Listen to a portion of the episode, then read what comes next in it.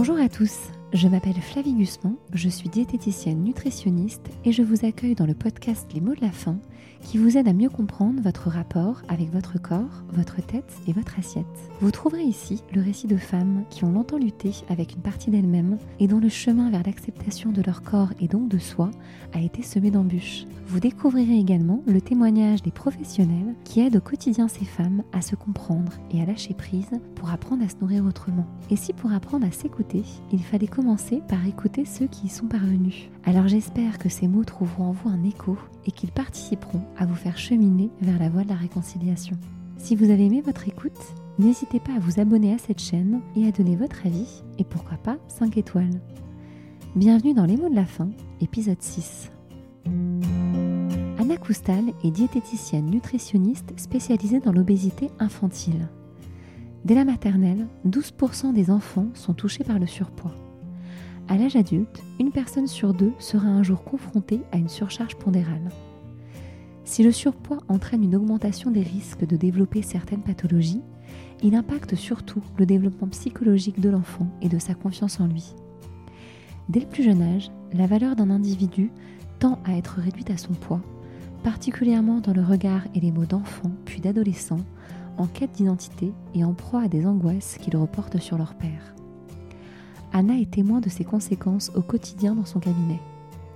Avec bienveillance, elle accompagne en consultation ses petits patients et leurs parents inquiets, mais également les adultes en surpoids qui ont un jour été ses enfants en situation d'obésité, souvent raillés et mis dans des cases dès leur plus jeune âge. Comment surgissent les problèmes de poids? Y a-t-il un gène de l'obésité? N'est-on tous égaux vis-à-vis de son poids et de son appétit? Et surtout, comment réagir quand on décèle un réel problème de poids chez son enfant? Quelles sont les attitudes à éviter? Quelles sont les conséquences d'une obésité infantile sur son évolution physique et psychologique? Bref, comment protéger son enfant quand on est parent et comment réparer les blessures de l'enfance une fois devenu un adulte qui a toujours vu son corps et son assiette comme des ennemis? Autant de questions auxquelles Anna a accepté de répondre pour changer le regard qu'on porte sur cette maladie qu'est l'obésité. Ouvrons les yeux. On ne décide pas d'être malade. On ne décide pas d'être obèse. On ne juge pas quelqu'un de malade, on le soutient.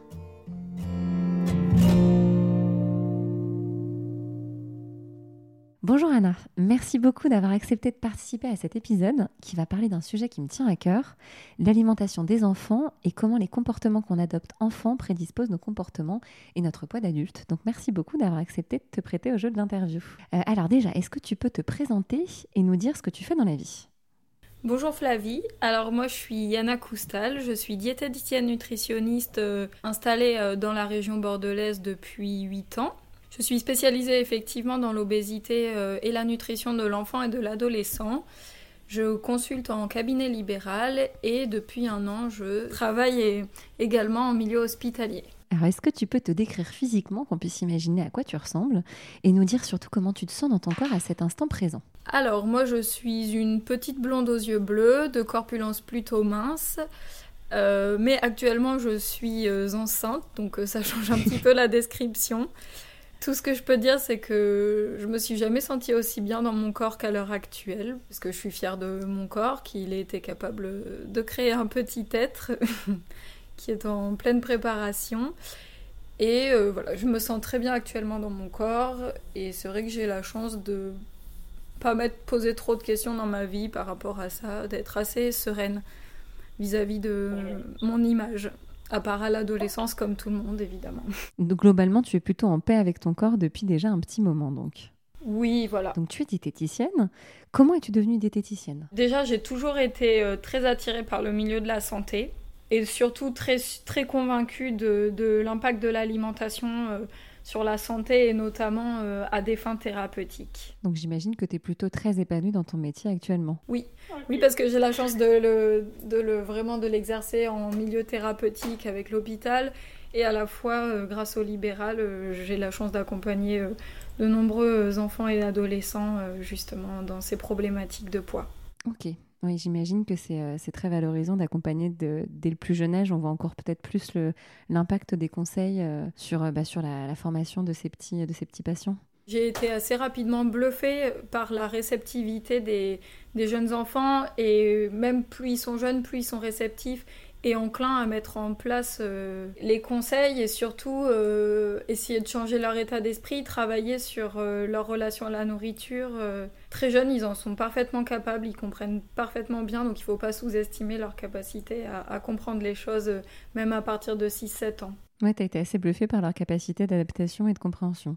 Ah oui, et je dirais même que du coup, le bagage est peut-être un petit peu moins lourd qu'à l'adolescence, ce qui leur facilite peut-être un peu la tâche. Même si c'est vrai que plus les années passent et plus je me rends compte chez des jeunes filles, enfin des, enfants pourtant de 8-10 ans, qui sont euh, déjà très concernés par leur corps euh, comme des adolescentes euh, de 14-15 ans. Oui, il y a un rapport assez conflictuel et, un regard qui est assez... Qui est de plus en plus précoce avec les générations. Enfin, c'est le sentiment que j'ai au fil des années. Oui, il y a une évolution pas forcément dans le bon sens, sur la stratégie de contrôle des corps. Voilà, c'est ça. Pour parler de, donc du sujet donc de l'obésité infantile, déjà, est-ce que tu peux nous expliquer ce qu'est l'obésité euh Il faut remettre un petit peu les choses à leur place et rappeler que c'est une maladie. Ça, ça s'appelle une maladie chronique. Elle ne découle pas uniquement du comportement de la personne. C'est plutôt le comportement de la personne qui découle de la maladie, qui est l'obésité. Quelle est sa prévalence chez l'adulte et chez surtout les enfants en France? La prévalence euh, chez l'enfant euh, et l'adolescent, donc jusque 18 ans, euh, depuis plusieurs années, elle est stagne aux alentours de 17%. Euh, on parle bien de surpoids et d'obésité confondus hein, dans ce chiffre. Mais il faut savoir voilà, que 65% euh, en fait, des enfants qui étaient obèses le reste à l'âge adulte, mais 80% des adultes obèses ne l'étaient pas pendant l'enfance. Donc il y a une prédisposition, mais c'est pas forcément protecteur. Si on ne l'était pas enfant, ça ne veut pas forcément dire qu'on ne le sera pas plus tard. Voilà. Alors pour revenir sur le côté vraiment technique, déjà est-ce que tu peux nous expliquer comment se forme le tissu adipeux? Alors le tissu adipeux, effectivement, c'est le tissu graisseux. Il commence à se former hein, ben, dès la vie in utero et jusqu'à à peu près l'âge de, on va dire, 8-10 ans d'un individu à l'autre. Donc là, c'est, on parle bien du nombre de cellules. Ensuite, ces cellules euh, ne vont faire que se remplir. D'accord, donc on n'a plus créer de tissu adipeux par la suite, on multiplie plus ces cellules adipeuses, mais on les fait grossir ou mincir. Exactement, enfin on les remplit, et plus en fait plus on va les remplir, plus on va déformer leur structure initiale. C'est ce qui peut parfois donner des aspects un peu de cellulite, etc., qui vont être plus au cutané. Mais donc du coup, si on a multiplié ces cellules en trop grand nombre avant ces 8-10 ans, c'est là où effectivement il va y avoir une prédisposition génétique à avoir plus tard une obésité adulte. Oui, effectivement, les enfants qui sont euh, qui ont une prédisposition génétique au surpoids ou à l'obésité vont euh, multiplier plus de cellules et euh, à partir de là, effectivement, euh, il aura forcément plus de quoi remplir. Est-ce qu'on est tous égaux vis-à-vis du risque d'avoir un jour un problème de surpoids? Alors clairement non. Oui, il y, a, une prédisposition génétique et nous ne sommes malheureusement pas tous égaux, mais en même temps il faut de tout pour faire un monde. Bah, justement, qu'est-ce qui va se passer si on, essaye d'aller contre euh, sa nature et donc son poids, euh, son poids génétique, on peut dire ça comme ça? Qu'est-ce qui risque de se passer dans ces cas-là, surtout si un enfant essaye d'aller contre, euh, contre sa nature génétique? Bah, L'enfant en surpoids ou obèse, il est programmé en fait pour faire tel poids de santé en fait, s'il mange spontanément à sa faim, et c'est normal que sa faim soit plus accrue, mais forcément, il va se maintenir à un certain poids qui sera au-dessus euh, des valeurs de la courbe d'IMC. Parce qu'il a un métabolisme qui va à un certain rythme, il a des hormones de la faim qui sont sécrétées à une certaine dose. Si on met cet enfant en restriction, son organisme va tout simplement se mettre en économie d'énergie, le métabolisme va ralentir, et pour contrer euh, ce manque, il risque de sécréter encore plus d'hormones de la faim. D'accord, donc on va avoir de plus en plus faim. Oui. Ou en tout cas, s'il y a de la restriction, l'organisme, en se mettant en économie d'énergie, va activer son mode de stockage d'autant plus. Ce qui risque, j'imagine, d'entraîner une décompensation au bout d'un moment de l'enfant aussi, si on accroît sa sensation de faim en parallèle, qui risque d'avoir envie de manger encore plus. Oui, alors là, du coup, ça va, ça, va changer de domaine parce qu'on va rentrer dans le, le, comportement, dans le comportemental, donc plus le psychologique, le psychique. Il suffira pas de se dire je mets mon enfant en restriction euh, pour piéger son corps et le faire devenir mince. Ouais, le corps va réagir contre ça. Le corps est bien plus malin que ça. Justement, est-ce qu'il y a d'autres facteurs à part donc cette prédisposition génétique qui peuvent entraîner une prise de poids ou un problème de poids chez un enfant? Alors après, il y a les facteurs euh, environnementaux, ça peut être certains traumatismes, qui soient d'ailleurs physiques ou psychologiques. Il peut aussi y avoir, euh, ça a été retrouvé euh, après certains traumatismes crâniens. Si on veut en venir aux facteurs, j'ai envie de dire industriels, avec toute l'alimentation qui nous est proposée effectivement actuellement, forcément, ça va pas particulièrement aider les enfants qui sont programmés pour prendre du poids. Mais ça va faciliter cette prise de poids s'il y a des tentations en plus de produits industriels euh, hyper transformés à disposition, ce qui est le cas partout aujourd'hui. C'est vrai qu'on en a même à l'école, il y a souvent des produits euh, très sucrés, très gras qui peuvent être à disposition de l'enfant. Bah, C'est-à-dire que en soi, moi, je suis pas contre ce qui est gras ou sucré, du moment que c'est consommé à la bonne fréquence et dans les, proportions adaptées à l'enfant. En revanche, c'est qu'effectivement, avec euh, l'alimentation industrielle, c'est tous les sucres qui sont cachés, les graisses qui sont cachées, euh, on mange gras quand on pense manger quelque chose de sucré et vice-versa. Ou même on mange une soupe industrielle et en fait il y a du sucre caché. On mange du pain de mie, il y a du sucre caché. C'est plus sur ces nutriments cachés, je pense qu'il faut être vigilant. Et sur l'hypertransformation, l'hypertransformation des aliments aussi, j'imagine, du coup, qui va avec. Oui, voilà, c'est ça. Effectivement, si on fait sa soupe, euh, normalement, mais pas, ça ne nous viendrait pas à l'idée de mettre du sucre dedans. Alors que si on achète une soupe toute faite où il y a 4-5 euh, lignes d'ingrédients, normalement, c'est qu'il y a effectivement des petites choses euh, qui ont été rajoutées qui ne devraient pas s'y trouver, en tout cas dans notre imaginaire. Donc on va pas avoir l'impression de consommer. Bah non, c'est ça. Et puis il n'y aura pas le plaisir gustatif, tout simplement. Et puis je pense que c'est important de rappeler que c'est normal que l'être humain euh, soit attiré euh, physiologiquement par les aliments denses. Il hein. faut savoir que des, bébés, le tout petit, quand il commence sa diversification alimentaire, il est immédiatement attiré par les aliments qui sont énergétiquement denses. C'est pour ça que bah, le fruit qu'il va préférer, ça va être euh, peut-être la banane avant la pomme. Hein. Pourquoi physiologiquement on est naturellement plus attiré par les aliments qui sont denses énergétiquement Parce que c'est l'instinct de survie tout simplement. Ouais, on est programmé pour résister à la famine, mais on n'est plus vraiment dans une société euh, qui, nous, qui est adaptée à cette programmation naturelle. Voilà. Est-ce que euh, par rapport à ces facteurs donc euh, autres que génétiques qui favorisent la prise de poids, est-ce que tu remarques les mêmes facteurs environnementaux chez les enfants et chez les adultes? Alors c'est délicat de répondre à cette question parce qu'effectivement il va y avoir plus de facteurs euh, sociaux, j'ai envie de dire, quoique comme je disais, on commence à le retrouver chez, chez les plus jeunes aussi, de plus en plus jeunes à l'heure actuelle. Et pourquoi justement à ton avis, pourquoi euh, elle est de plus en plus compliquée, euh, de plus en plus tôt, surtout ce, rapport au corps? Mais je pense qu'actuellement, les, enfants ont peut-être légèrement moins d'innocence euh, qu'il y a peut-être 15 ans, 20 ans, 30 ans. Oui. qui sont plus confrontés au monde social de l'extérieur, qui ont accès à des réseaux sociaux, qui ont accès en fait, ils ont plus de moyens de comparaison. Alors déjà que depuis la nuit des temps, les enfants ne sont pas tendres entre eux. Hein. On entend beaucoup de moqueries dans les cours de récré et dans les classes, ça c'est évident. Mais disons qu'à ça, c'est rajouté en plus euh, une, un culte de l'image qui est de plus en plus présent et auquel ont accès les plus jeunes. Je pense que les jeunes sont confrontés finalement un petit peu au monde des adultes, peut-être un petit peu plus tôt, trop tôt. Est-ce que tu vois justement arriver dans ton cabinet euh, des enfants qui n'ont pas de réel problème de poids, c'est-à-dire aucun problème de surpoids par rapport à la courbe de l'IMC, mais qui eux considèrent qu'ils en ont un et se trouvent pas bien dans leur corps? Ah Oui, oui, il y en a. Il y en a et qui viennent accompagnés de, de sa maman. Et on sent que même les mamans sont culpabilisées et voient des problèmes de poids là où il n'y en a pas parce qu'elles transposent peut-être un petit peu leur propre problématique corporelle sur, euh, sur leurs jeunes filles, notamment ou leurs enfants. Oui, peut-être, pas pour anticiper euh, euh, qu'elles ne deviennent pas pareilles, alors que parfois la maman est, tout à fait mince. Enfin, c'est vrai que c'est un sujet assez épineux, on va dire. Et quel est le risque justement dans ces cas-là d'une prise en charge nutritionnelle d'un enfant qui n'a pas du tout besoin d'une prise en charge à ce niveau-là. Je pense que c'est bien que justement, euh, plutôt que faire euh, les choses tout seul à la maison, le parent accompagne l'enfant voir une diététicienne ou un diététicien, un médecin nutritionniste, qui pourra peut-être remettre les points sur les i. Et là, ça ferait une prise en charge qui sera un peu dans le but de, réorienter l'enfant sur bah, la réalité des faits. enfin prévenir un éventuel trouble du comportement alimentaire qui pourrait arriver plus tard. Le fait de faire une prise en charge euh, diététique, c'est-à-dire chercher euh, à conforter l'enfant et sa famille dans, un, dans une volonté de perte de poids alors qu'il n'y a pas ce besoin, euh, là, effectivement, ça peut être plus culpabilisant qu'autre chose.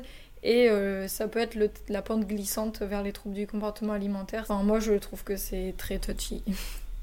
Oui, c'est compliqué. En fait, il faut juste orienter vers le bon diététicien qui va avoir une approche qui sera plus effectivement une question de une approche comportementale plutôt qu'une approche vraiment diététique euh, technique. Exactement. Plus on est jeune, plus on a tendance à faire des régimes très restrictifs et encore plus s'ils sont faits de, de, son côté et donc du coup on a souvent bah, des risques de tomber euh, surtout à ces âges-là qui sont des âges un petit peu compliqués au niveau de la construction identitaire vers des dérives et des troubles du comportement alimentaire euh, qui vont être qui vont s'insinuer progressivement. Mm, mm. Est-ce que tu auras des exemples de petits patients comme ça à nous, à nous communiquer, euh, par, bah, par exemple, pour expliquer les raisons qui les ont poussés à être en surpoids? Je pense tout de suite à un... C'est pas un petit garçon parce qu'il avait déjà 12 ans, donc un jeune garçon qui m'a beaucoup touchée parce que j'ai vraiment retrouvé là euh, la problématique un petit peu de notre société, cette culpabilité qu'on fait ressentir... Euh, aux jeunes et ainsi qu'à leurs parents quant au surpoids et à l'obésité déjà il était mal dans sa peau. Son infirmière euh, de l'école, en fait, avait fait connaître l'existence d'un réseau de santé euh, qui permet de prendre en charge les enfants et les adolescents euh, en surpoids dont je suis membre en, en, Aquitaine. Qui s'appelle comment ce réseau? Qui s'appelle le réseau REPOP. Et je pense que c'est important de parler de l'existence de ce type de réseau parce qu'en fait, il va permettre l'accès aux soins en fait, qui est pris en charge et qui n'est pas stigmatisant parce que ça se passe avec euh, les professionnels de vie. Et que des personnes qui sont spécialisées dans la, prise en charge de, euh, du surpoids chez l'enfant. Voilà, il m'a été orienté par ce réseau euh, après avoir écrit une petite lettre de motivation très émouvante dans laquelle il, il, demandait de l'aide pour perdre du poids parce qu'il il se sentait mal dans sa peau, il se sentait malheureux. En fait, son bonheur personnel était réduit à son image. Je trouve ça aussi intéressant bah, d'évoquer euh, le cas d'un jeune garçon parce que souvent on a l'impression que bah, les problématiques euh, de relation au corps c'est que féminin, mais non, non, il y a, aussi les garçons qui en souffrent et même s'ils l'expriment différemment.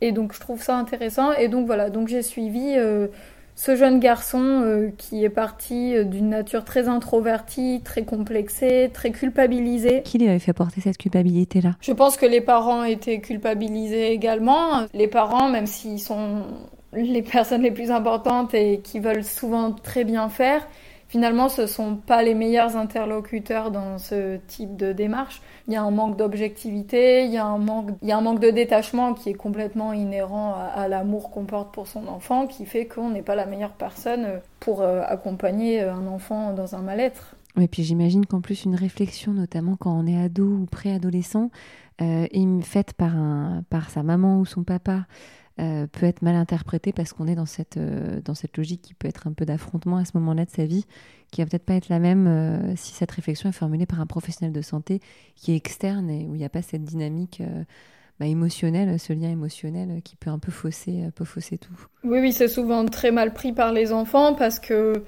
d'un côté, ils cherchent la reconnaissance et un reflet de leur image positive dans les yeux de leurs parents. Donc si le parent est un peu rigide, un peu strict, veut peut-être trop bien faire les choses, finalement il va renvoyer une image négative à son enfant et tout ça va créer que du conflit qui facilitera pas du tout les choses. Donc je pense que ben, déléguer un petit peu cette partie-là à une personne extérieure et compétente est indispensable pour le bien-être de la famille et que les, les, changements de comportement alimentaire puissent s'opérer euh, ben, dans le respect euh, de, des traditions familiales, de l'équilibre familial euh, et surtout bah, d'une cohésion entre les différents membres de la famille. Alors pour en revenir à ce petit patient, est-ce que tu as vu une évolution euh, de son comportement et de son poids et surtout de son rapport à son image? Donc après diagnostic, après un bilan diététique, un diagnostic un petit peu de, de sa prédisposition à prendre du poids, c'est un jeune garçon qui n'avait pas réellement le gène de l'obésité, mais je dirais plutôt le, la tendance au surpoids, euh, c'est pas parce qu'il y a cette prédisposition qu'il n'y a rien à faire. Mais c'est pas une fatalité. Non, c'est pas une fatalité. Par contre, il faut revoir le curseur de ses objectifs. Ce gène du surpoids entraîne un comportement alimentaire qui va pousser l'individu à prendre encore plus que son et être au-dessus de son poids de santé. Et l'objectif, ça va être de le garder dans son poids de santé en changeant les comportements alimentaires, mais plutôt dans la fourchette haute de l'IMC. Voilà, exactement, parce qu'en fait, l'idée, c'est que pour revenir à ce jeune garçon qui, qui s'était pas mal replié sur lui-même, qui avait un goût assez prononcé pour euh, un certain sport, et du coup, j'ai quand même beaucoup axé mon, mon travail là-dessus, à l'accompagner à se revaloriser dans le sport qu'il exerçait. Il s'est mis en pratiquer de plus en plus, à prendre une place plus importante dans son équipe. Ensuite, on a corrigé des petites habitudes alimentaires euh, du quotidien parce que je tiens à rappeler que c'est vraiment le quotidien qui a un impact euh, sur le poids euh, à la longue. Hein. C'est pas un restaurant ou un fast-food de temps en temps pour le plaisir qui va jouer sur le poids. Donc encore une fois, il faut pas être dans les interdits. Il faut juste être dans une dans la juste mesure, dans la balance qui correspondra à, l'enfant et aux habitudes de, de, sa famille. Et par exemple, là, c'était quoi les petits comportements à modifier? Ben, c'était c'est un jeune garçon qui mangeait très très vite, assez goulûment parce que euh, plaisir égale euh, quantité. Donc on a travaillé sur le fait que plaisir alimentaire, le plaisir alimentaire n'était pas lié à la quantité ingérée. Donc déjà à ralentir la cadence pour pouvoir mieux écouter euh, sa faim et sa satiété.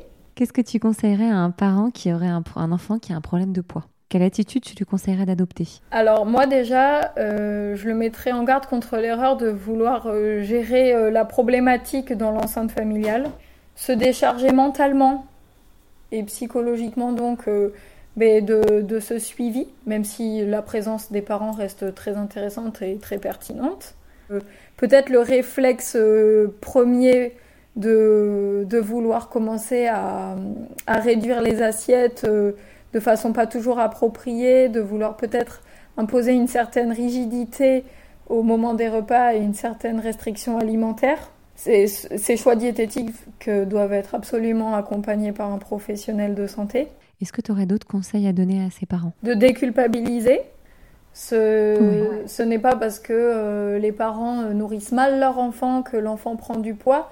L'enfant prend du poids parce que il a une prédisposition, malheureusement, à prendre du poids plus facilement que d'autres enfants. Un, enfant maigre, euh, enfin qui a le gène de la maigreur, qu'on peut lui faire manger euh, du fast-food six fois par semaine, il n'en mangera jamais des quantités suffisantes pour que ça ait un impact sur son poids. Alors je dis pas que ça sera bon pour sa santé, attention, à la longue, mais en tout cas sur le poids, ça n'aura pas d'incidence.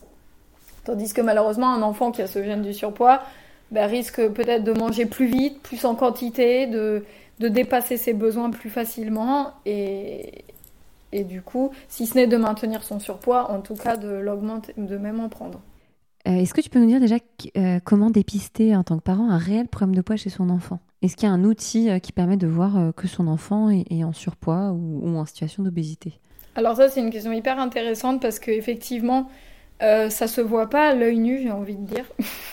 ce qui est très important, moi, ce que j'invite les parents à faire, quel que soit l'enfant, c'est qu'à chaque suivi médical, à chaque petite consultation chez le médecin traitant, le médecin de famille, euh, de faire reporter euh, le poids et la taille, enfin et surtout son IMC en fait sur la courbe de corpulence. Ce qui va en tout cas intéresser un, médecin nutritionniste ou, une ou un diététicien, c'est cette fameuse courbe de corpulence. Donc l'idée en fait c'est d'avoir peut-être euh, un IMC, un ou deux IMC par an depuis la naissance et à partir de cette courbe, euh, un médecin traitant ou une infirmière scolaire ou peu importe pourra peut-être euh, dire à la famille ah attention on s'éloigne de la courbe la famille pourra peut-être le constater elle-même aussi et à partir de là euh, ça peut mettre la puce à l'oreille et, et déclencher une consultation chez un diététicien. Ok donc vraiment regarder la courbe d'IMC et voir surtout son évolution. Voilà le surpoids, il va être euh, au-delà de la courbe la plus foncée. Et encore au-dessus, euh, ce qu'on appelle le 97e percentile.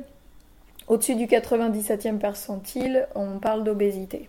D'accord, et c'est là qu'il faut enclencher une prise en charge euh, nutritionnelle. Je pense que c'est bien de l'enclencher dès qu'on voit que, euh, par exemple, la courbe avait une certaine dynamique et dès qu'elle s'en écarte. Oui, dès qu'il y a un décrochage euh, et que tout d'un coup il y a une accélération de l'augmentation de la courbe. Il faut comprendre pourquoi. C'est pas toujours génétique. Hein. Parfois, comme on disait, ça peut être traumatique, que ce soit sur le plan physique ou, psychologique. Ça peut être traumatique. Ça, m'arrive aussi donc de, rencontrer euh, ce type de cas. Il n'y avait aucune prédisposition à la prise de poids génétique. J'ai envie de dire que c'est encore plus simple pour l'enfant de revenir dans les clous, à condition qu'il y ait le bon accompagnement. Mais euh, voilà, c'est dès qu'on voit qu'il y a un décrochage et que l'enfant s'éloigne de son poids de santé, de, sa de la dynamique de sa courbe habituelle, il faut peut-être, euh, ça coûte rien de, de, voir au moins le médecin, le médecin traitant avant le diététicien, mais pour faire un petit point. Mais pour essayer de comprendre pourquoi tout d'un coup il y a ce décrochage-là. Exactement, parce qu'après ça peut aller vite. Est-ce que tu as un exemple justement de, décrochage au niveau de la courbe que tu as pu percevoir chez un de tes patients qui était lié bah, à un traumatisme, qu'il soit psychologique ou physiologique? J'ai pas envie d'être culpabilisante, mais ça arrive parfois après des divorces. oui, souvent il y, a une modification de l'attitude de l'enfant. Alors justement, l'enfant, qu'est-ce qu'il va, quelle attitude va-t-il avoir? C'est qu'il va manger plus suite à ce type de traumatisme-là, ou pourquoi son poids va augmenter à ce moment-là? Soit on va avoir un enfant qui du coup comprend plus trop où est sa place au sein de la famille. Il va avoir l'impression que c'est qu'il est peut-être à l'origine de cette séparation, qu'il va chercher peut-être l'attention de ses parents, un moyen de les réunir euh, pour son propre cas, euh, parce qu'effectivement, du coup, ils se retrouvent ensemble en consultation euh, pour le bien-être de l'enfant, même s'il y a une séparation à la maison. Je pense que c'est inconscient. Dès qu'il y a un changement de la dynamique familiale, ça peut être intéressant de se poser la question des répercussions sur, sur l'enfant. Et oui, si, j'ai envie de dire que chez les enfants chez lesquels il n'y avait pas de prédisposition génétique, bah, c'était souvent ce genre de, de contexte Sachant que la prise de poids après est un sujet de conflit supplémentaire pour les parents euh, en instance de séparation. Enfin voilà, c'est. Ouais, déjà dans un contexte qui n'est pas facile émotionnellement à gérer pour les parents, ça va rajouter une. Euh, D'où encore une fois l'importance de, de, se décharger et de se culpabiliser ni l'un ni l'autre. Quoi. Pour parler d'un autre sujet, euh, quel impact peut avoir la mise en place d'un régime d'éviction chez un enfant? Par exemple chez des parents qui vont être véganes et qui vont donc imposer un régime de ce type-là à leurs enfants ou un régime sans gluten, sans lactose, sans, euh, sans parler des régimes d'éviction liés à une allergie de l'enfant qui a été avérée par un test cutané ou sanguin. Quels sont les risques de, de, ces stratégies d'éviction, en tout cas de mise en place de ces régimes d'éviction chez l'enfant jeune? Donc pour rappeler, vegan, c'est vraiment l'éviction de tout produit d'origine animale.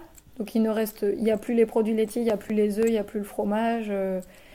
Donc il faut savoir que ces choix faits à l'âge adulte en toute conscience sont propres à chacun, sont personnels et que personne n'a à en juger. Ça peut être bien toutefois même hein, chez un adulte de se faire accompagner pour s'assurer d'éviter des carences nutritionnelles.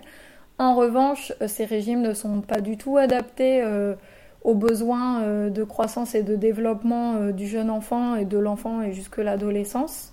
Je pense que l'éviction n'est pas une bonne idée, ça c'est sûr. Euh, que par exemple remplacer du lait euh, infantile ou du lait de vache par du lait d'amande chez un enfant en bas âge ou du lait, du lait végétal quel qu'il soit d'ailleurs n'est pas, n'est pas du tout adapté, n'est pas une bonne idée parce qu'on va arriver sur des carences en fer, on va arriver sur des carences en calcium. Ouais, alors que c'est des nutriments qui sont vraiment essentiels dans, chez un enfant de cet âge-là euh, qui est en pleine croissance. Oui, oui, j'aurais même tendance à dire que si par exemple vous avez un enfant alors là je parle d'enfant de, 3 ans, hein, qui, est un petit mangeur, pour, euh, pour parler aussi d'eux, euh, ça sera même plus intéressant de continuer le lait infantile jusqu'à ce que temps que l'enfant l'accepte plutôt que le lait de vache parce qu'il y aura un petit peu moins de protéines mais plus de fer, plus d'acides gras essentiels, il sera plus intéressant pour l'enfant. Il sera plus complet, ouais. Si, vous, si on a affaire à un petit mangeur et qui couvre euh, pas forcément ses besoins après sur les autres, euh, sur les repas principaux, voilà. Mais après, c'est encore le lait de vache finalement qui se rapproche le plus en composition des besoins de l'enfant. Et quel est le risque, par exemple, de, de faire sur à son enfant un régime sans gluten, par exemple au moment de la diversification, donc dès 4-6 mois? Le gluten, ça peut être représenté comme un allergène euh, potentiel.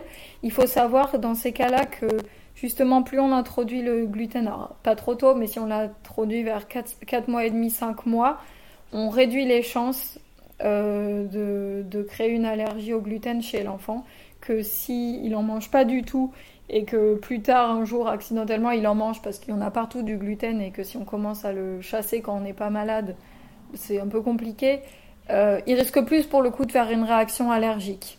D'accord, donc finalement, l'introduire tôt permet de prévenir euh, les allergies futures. Voilà, il ne faut pas le réintroduire de façon précoce, mais 4 mois et demi, 5 mois, c'est tout à fait euh, indiqué et ça permet de, de réduire le risque d'allergie au gluten.